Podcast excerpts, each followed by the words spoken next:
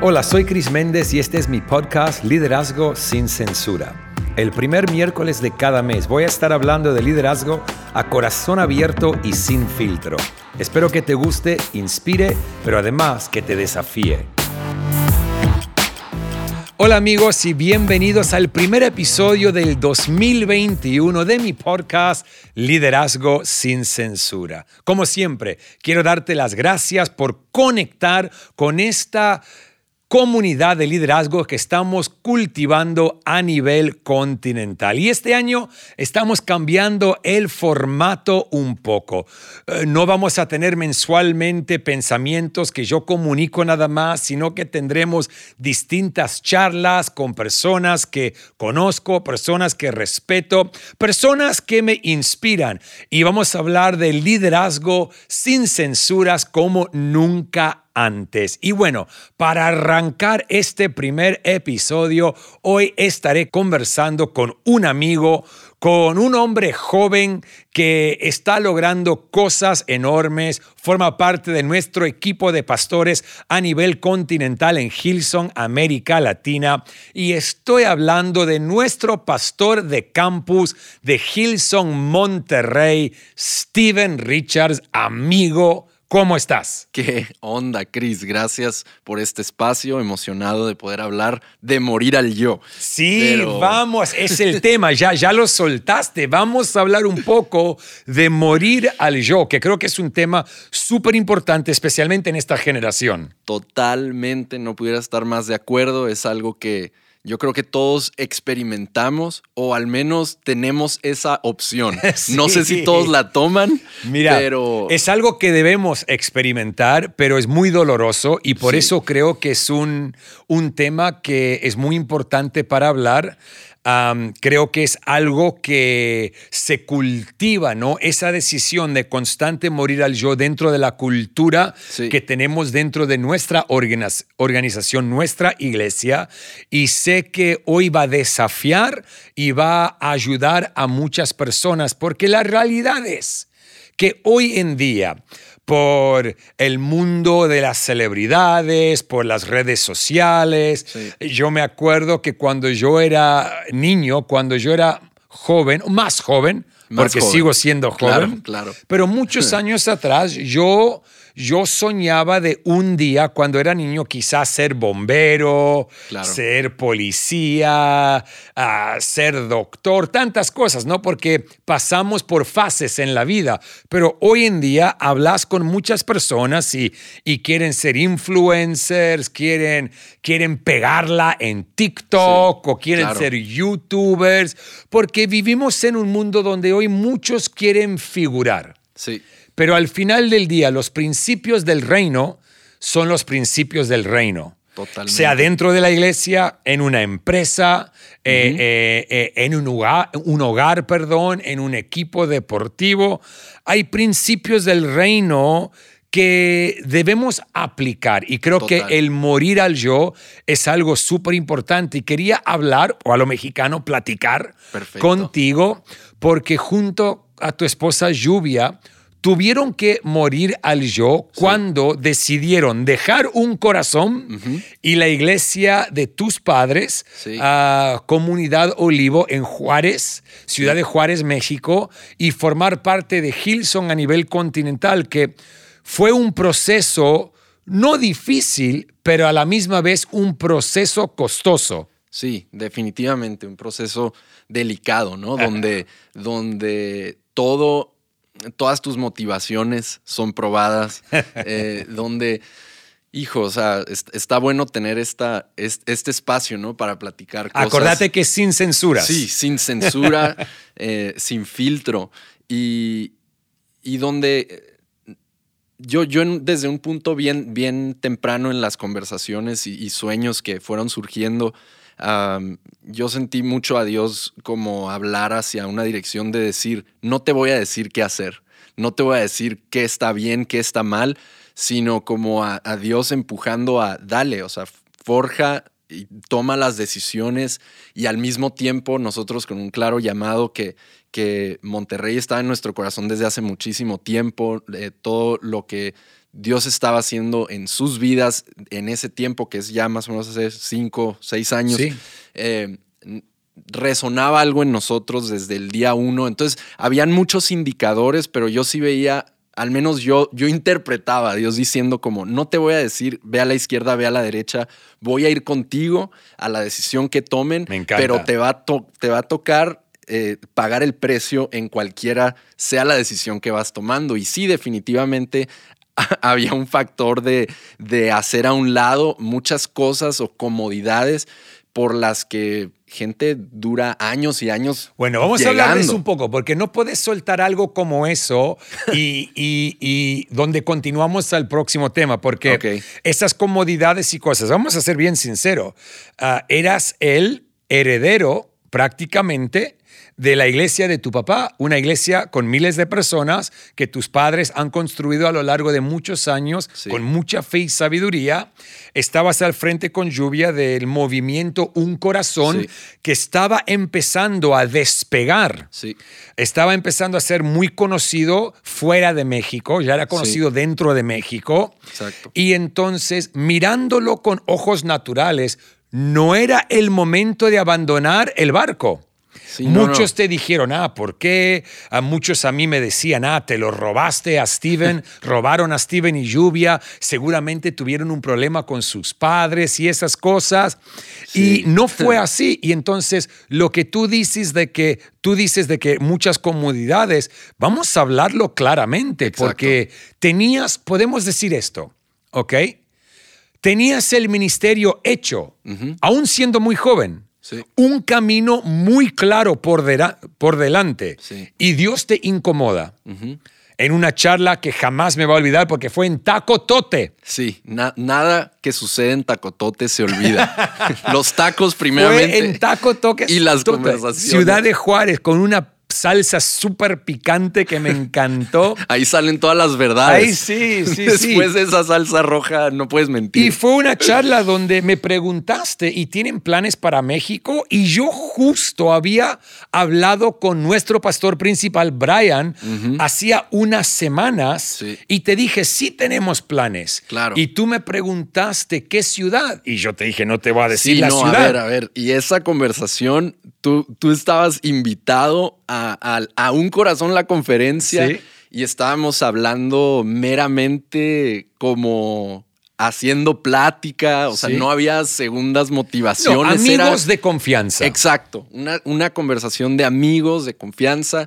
Y bueno, una cosa llevó a la otra, e inevitablemente el llamado que sentíamos en nuestras vidas, lo que Dios estaba poniendo en tu corazón con esa salsa de por bueno, medio. Pero vamos, vamos, a, vamos, a, vamos a dar un poco de detalles, porque Sí. tú me dijiste, yo siento, obvio, lluvias de Monterrey, Sí. siento que el eh, Monterrey está en nuestro futuro. Totalmente. Y, y un mes atrás de esa conversación, yo había ido a desayunar con mi papá y hablamos de.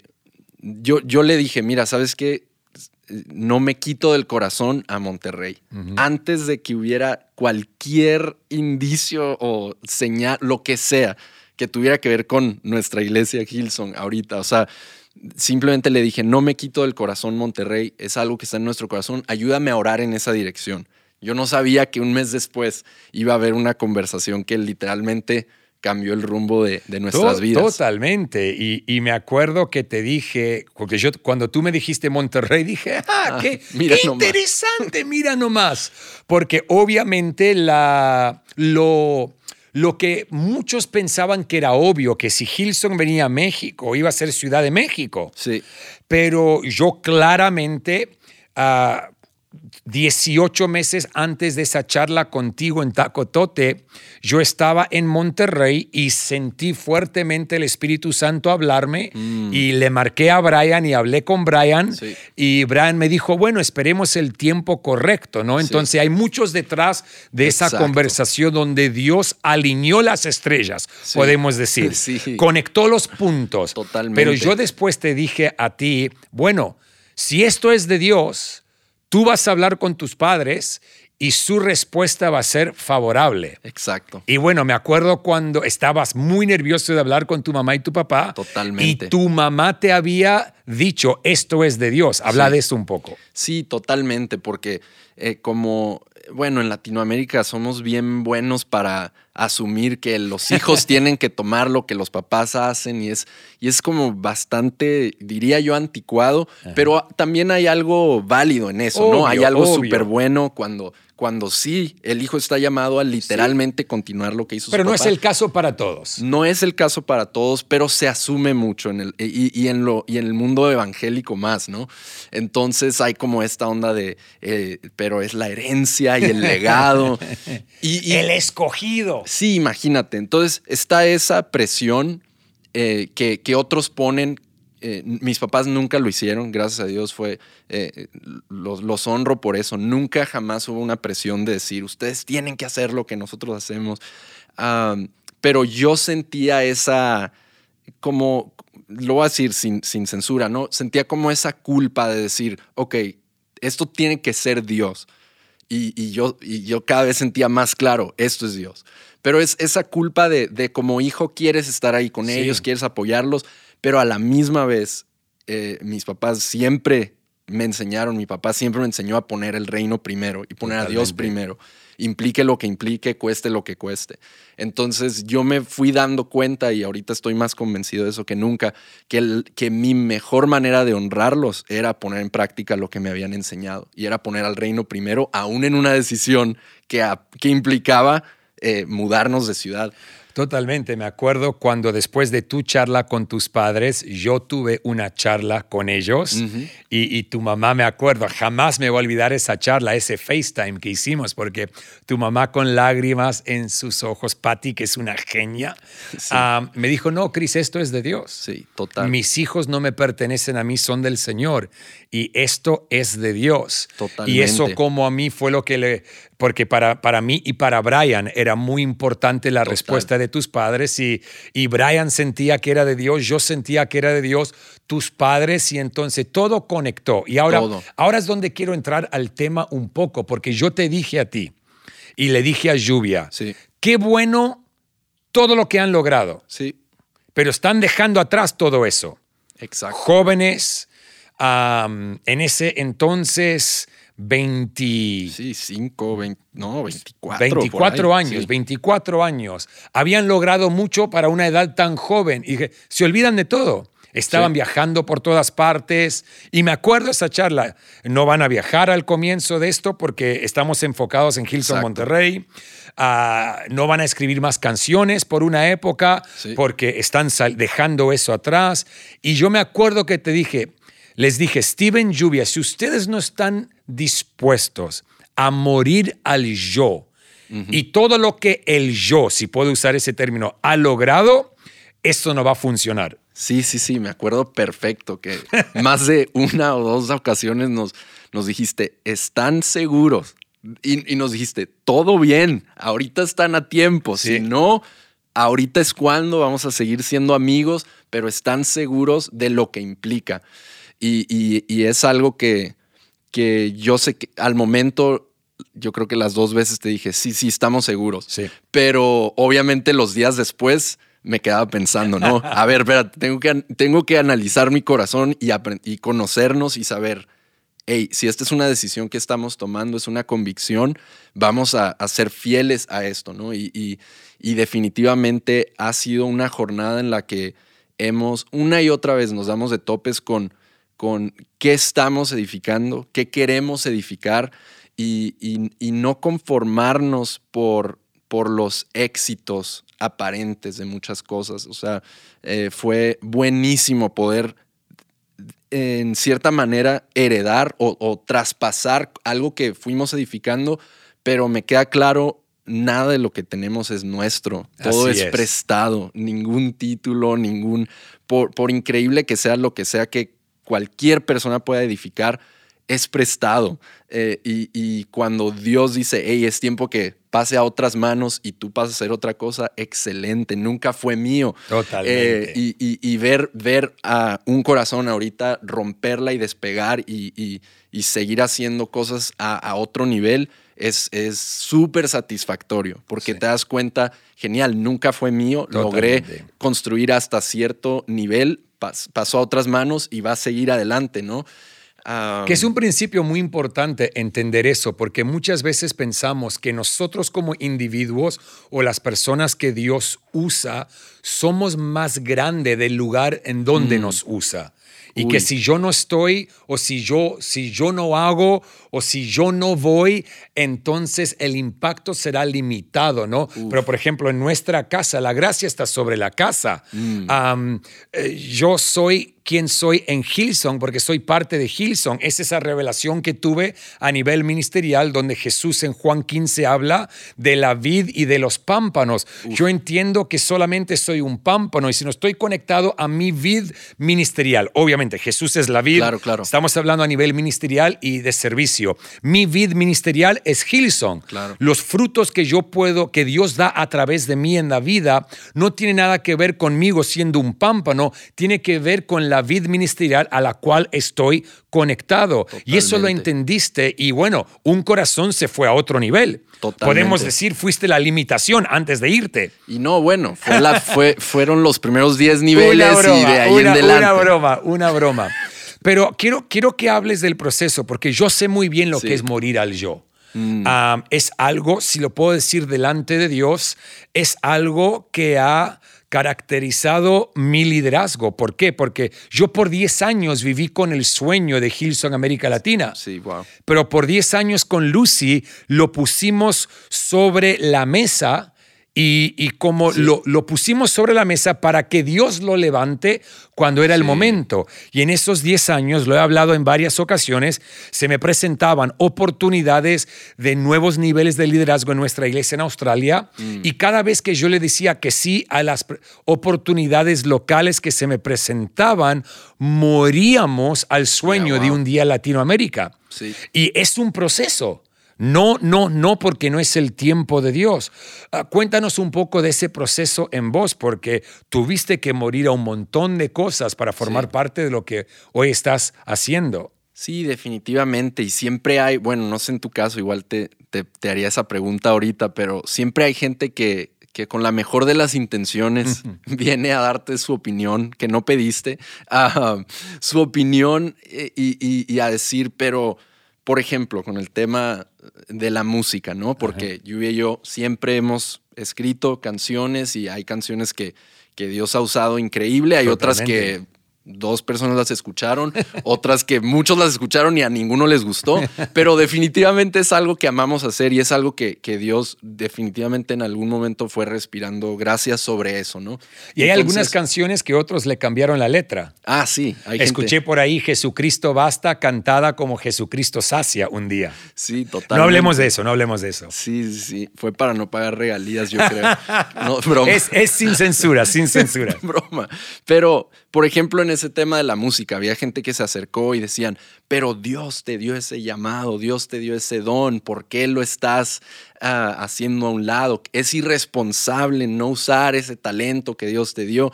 Y, en ningún momento el talento es más valioso que el dador de los talentos. Así es. Entonces, si Él te está llamando a algo y Él fue el que te dio algo, para empezar, él te lo puede quitar. y no era tuyo, es un regalo que, que sigue siendo de él. No, habla bien de ti, habla bien de él. Exacto. Para, y, bueno, ahí hay otros 80, minutos de conversación, ¿no? Y, pero para nosotros fue bien claro que si era una semilla, un sueño de Dios, eh, plantarlo eventualmente va a dar fruto. Eh, pero, pero si no era algo de Dios y, era una, una, semilla que no iba a dar fruto, qué bueno que la quitaste de tus manos y te dejó de distraer. Eh, en, en, nuestro caso, estamos completamente confiados que si ponemos algo en las manos de Dios, va a dar fruto y, va a regresar a tu vida si es de Él.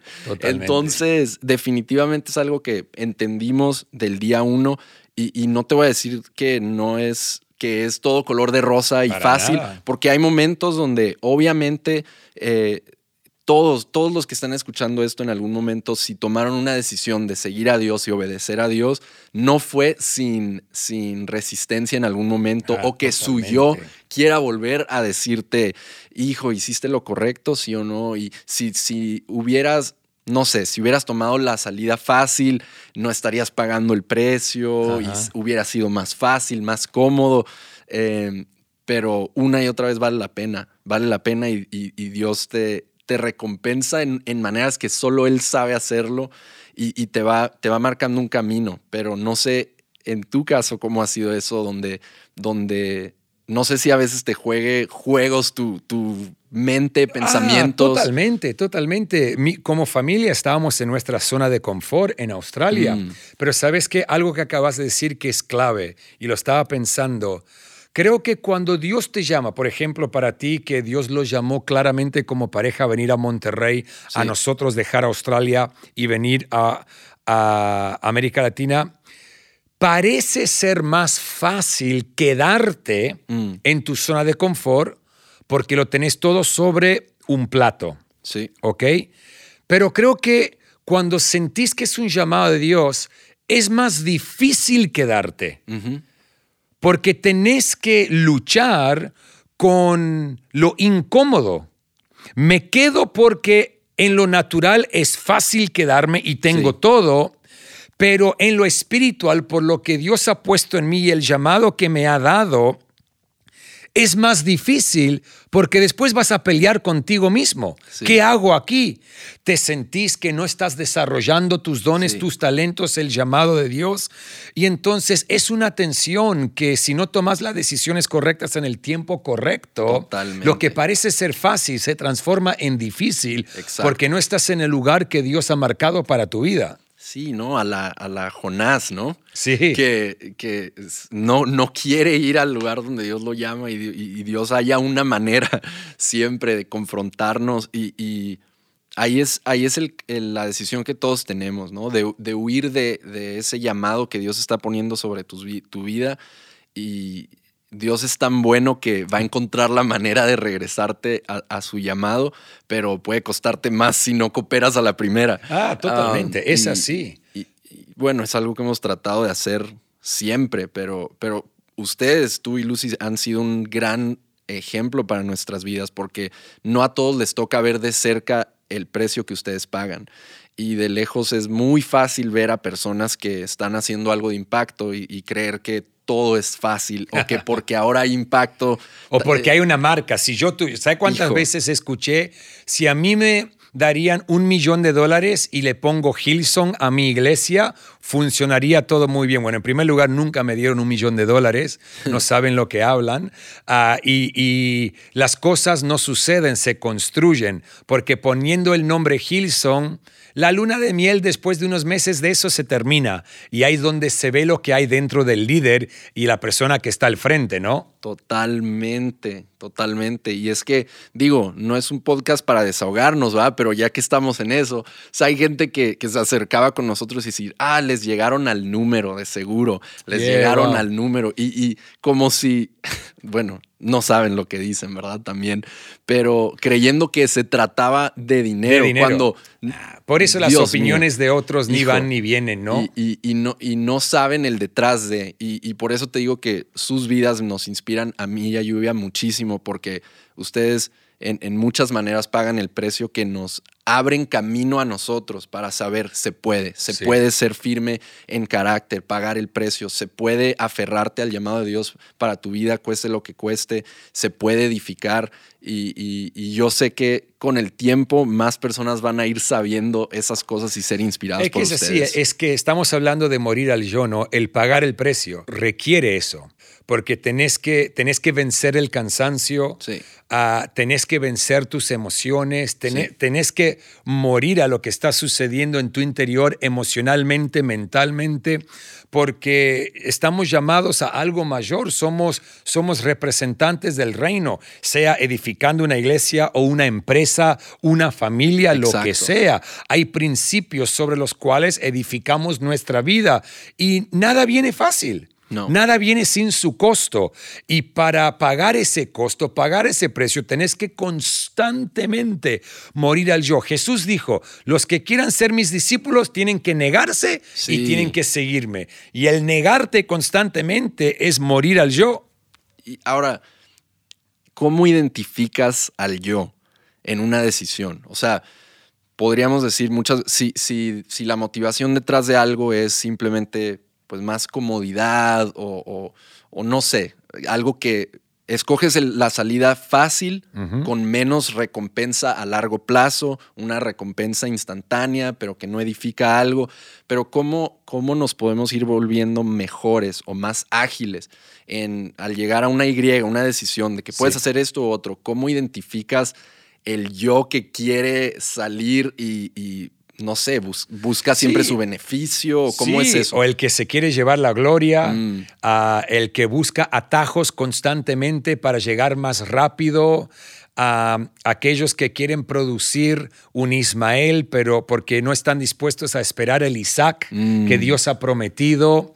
Ah, dentro de nuestra cultura, el que no confía en, en, los tiempos de Dios y en los tiempos del liderazgo. Entonces yo tuve que confiar en primer lugar en los tiempos de Dios y en segundo lugar en los tiempos de Brian, porque era mi convicción y la de Lucy que nosotros jamás le íbamos a hablar de Brian, a Brian, perdón, cuando sentíamos que era el momento de mudarnos a América Latina.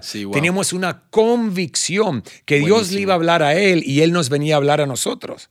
Y entonces, si yo no moría al yo constantemente, yo le iba constantemente a sembrar semillas, siento que es el tiempo, y el año que viene y cuándo, e intentar manifestar la promesa en dejar de que sea Dios y confiar en el orden de liderazgo que Dios pone dentro del reino y dentro de la iglesia. Y entonces son varias las cosas, el, el ir detrás de oportunidades porque querés figurar. Yo, yo no voy detrás de oportunidades. Puedo decir delante de Dios que oportunidades me siguen.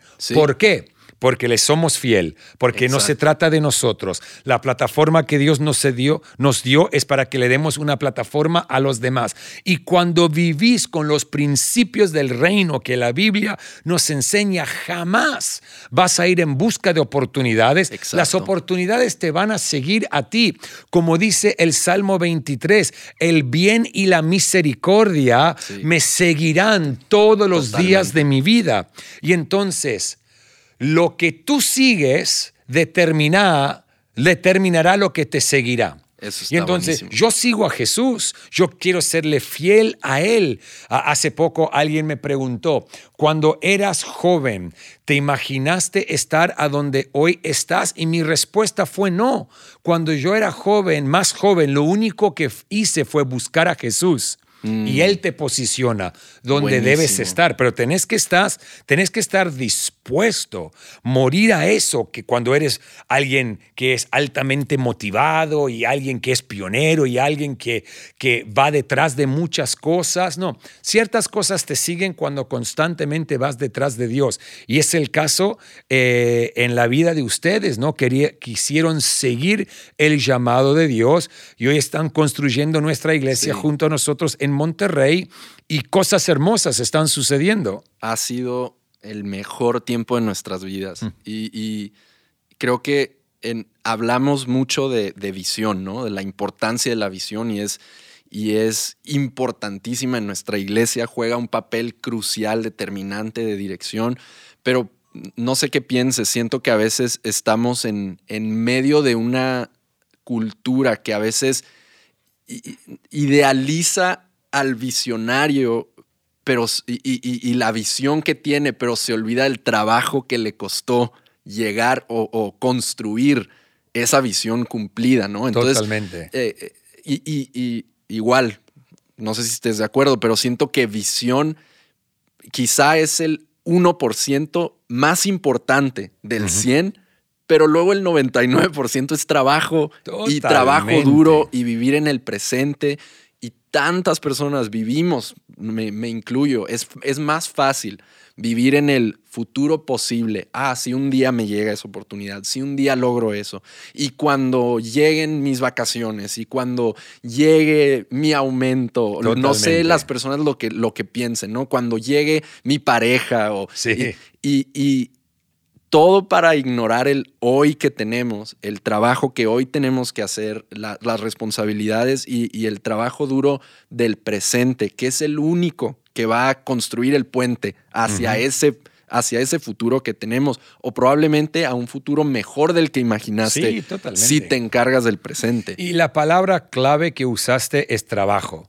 A las cosas, como dije antes, no suceden, se edifican y se edifican con mucho trabajo, con esfuerzo, con morir al yo en el sentido, ¿cuántas veces eh, he dicho, yo vivo cansado? Tenemos una iglesia continental en varios países y tenemos visión para muchos más, muchas más iglesias en el futuro en distintos países. Y entonces uno va y viene el sacrificio con la familia, el sacrificio físico, el costo físico, pero es recordar por eh, para quién estoy haciendo lo que estoy haciendo. Y Sí, entonces no me voy a rendir al cansancio, no me voy a rendir a mis emociones, no me voy a rendir a cómo me estoy sintiendo, lo que estoy pensando en este momento y tenés que constantemente pagar el precio de morir a esas cosas para que uno pueda trabajar duro, a desarrollar la visión y alcanzar lo que consideramos que Dios ha puesto delante de nosotros. Totalmente. Y, y creo que oí a alguien una vez decir que la enseñanza que Jesús más repitió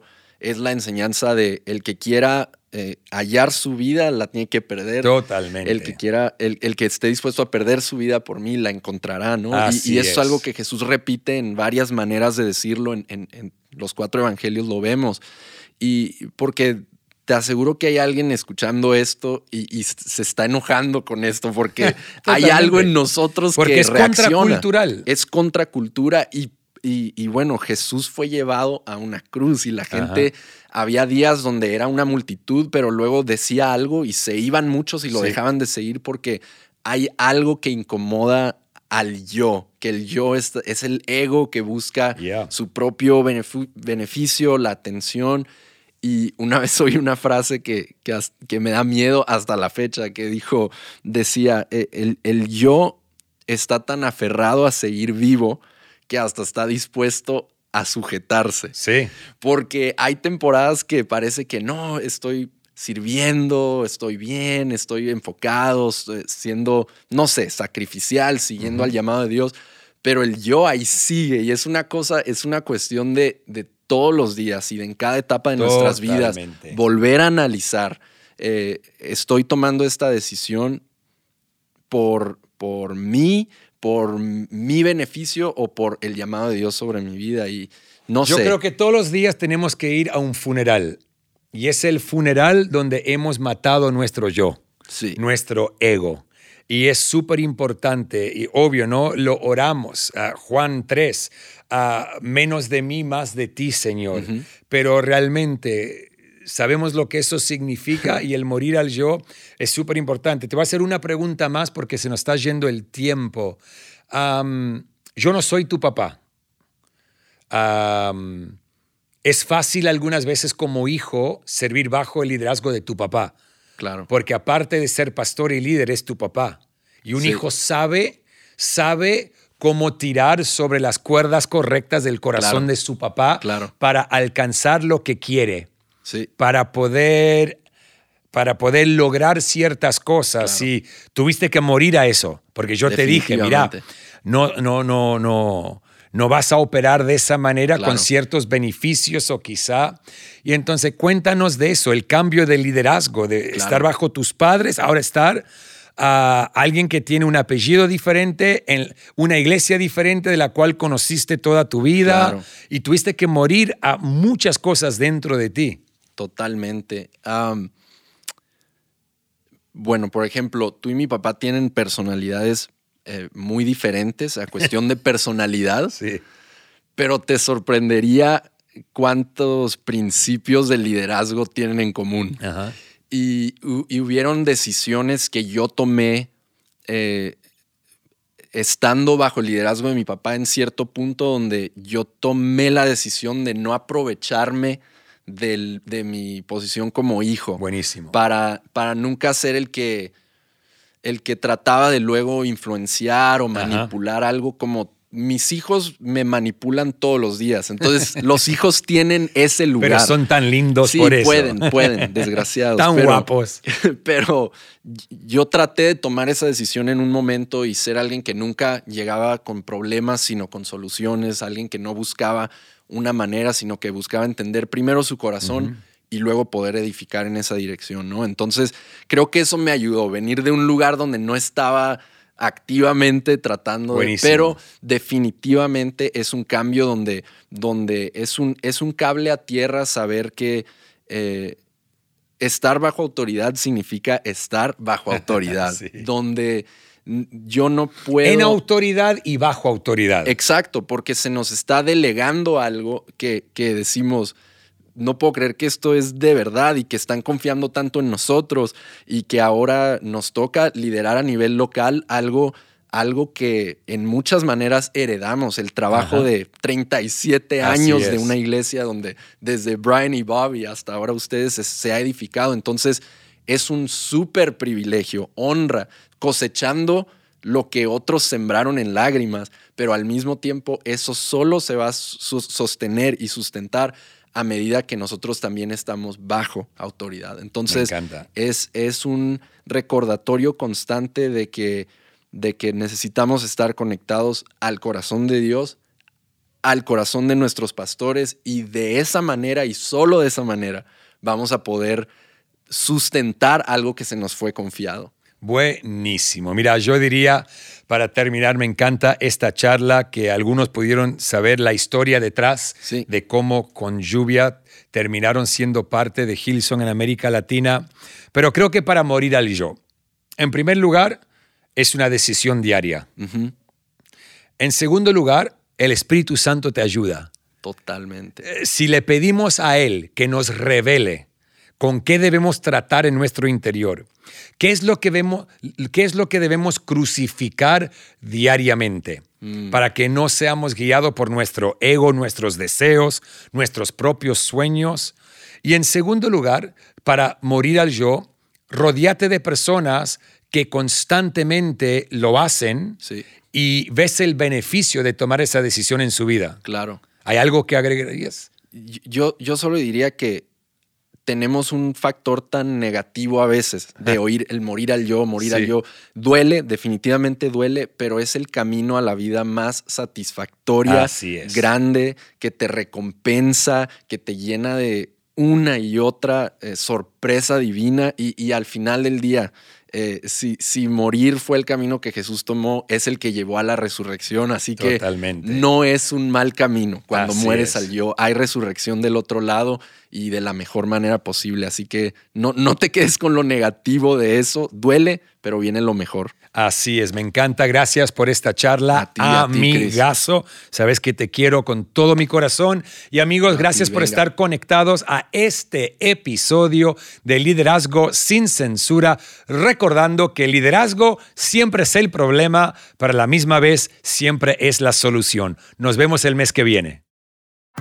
Gracias por escuchar. Si te gustó, nos encantaría que pudieras compartir este podcast con tus amigos y conocidos. Puedes suscribirte, calificar y dejarnos un comentario en iTunes, YouTube o cualquier otra plataforma que uses para escucharnos. Si tienes preguntas sobre liderazgo, escríbenos a podcastdeliderazgo.com. Gracias de nuevo por ser parte de Liderazgo sin Censura con Chris Méndez.